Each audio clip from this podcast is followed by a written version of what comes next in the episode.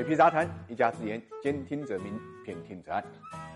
世界上奇葩的事情呢，没有最奇葩，只有更奇葩。那么最近大家比较关注的所谓美国人要求偿还清政府这个债券这个事情呢，就是一个特别特别奇葩的事情。这个事情主要是一些田纳西州的农场主比安卡为首的美国人提出来的。他们拿着一九一一年清政府为修建湖广铁路发行的债券，以及呢一九一三年民国政府发行的黄金融资债券，要求呢中国政府啊，就现在的中国政府偿还这些债务，而且还一本正经的跟。根据呢所谓的利率和通胀率来计算，本金加利息呢超过了一万亿美元。呃，这个一万亿美元的数字呢，与中国现在持有的美国的债券呢基本上是相当。呃，说老实话，水皮第一次看到这个新闻的时候，脑子里就蹦出一个概念，就是穷疯了。因为你要知道啊，不管是不是清政府真正发行的这些债券，也不管是不是过去了这么多年中间政府都替换更替了多少次，其实就算是这些东西啊，都是。存在的。那么我们也知道，这些东西就现在已经像邮票一样变成收藏品了。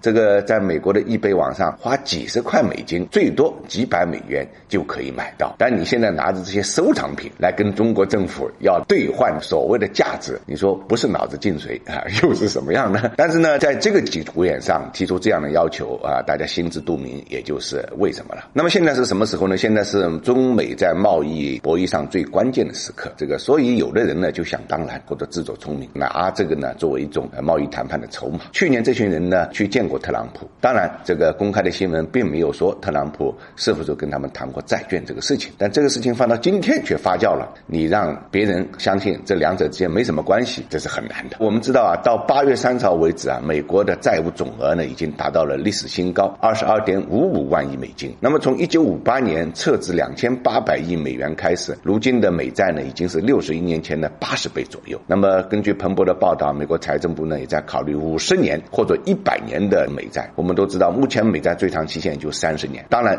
借债总有还的时候，对于负债累累的美国来讲，这的确是个巨大的负担，所以他就需要变着法子找一些变通的获利的方式啊，来减轻自己的压力。那现在有人提出啊，让中国政府来偿还清政府时期的债务，你不能不说这是一个异想天开的创建，因为不仅中国政府不承认，那么美国政府和美国法庭呢，也是给了这个否决的答案的。上世纪八十年代时候啊，中国政府就打赢官司，赢了瑞士湖广铁路债券的案子，当时他。他们提出让中国政府还债的那些人引用的是外国豁免法案，这个法案呢是一九七六年才通过的。当然，有常识的人都知道，法不追溯既往，这个东西对一九一一年发行的债券是没有追溯力的。那么，二零零四年的时候，由于美国最高法院在另外一个案上做出裁决，认为外国豁免法案可以追溯到一九七六年生效之前的案子，所以在零五年到零九年之间呢，又有一些持有一九一三年民国政府债券的人跑到美国法院去告中国，但这些案。案子最后都被美国法庭驳回了，因为法庭认为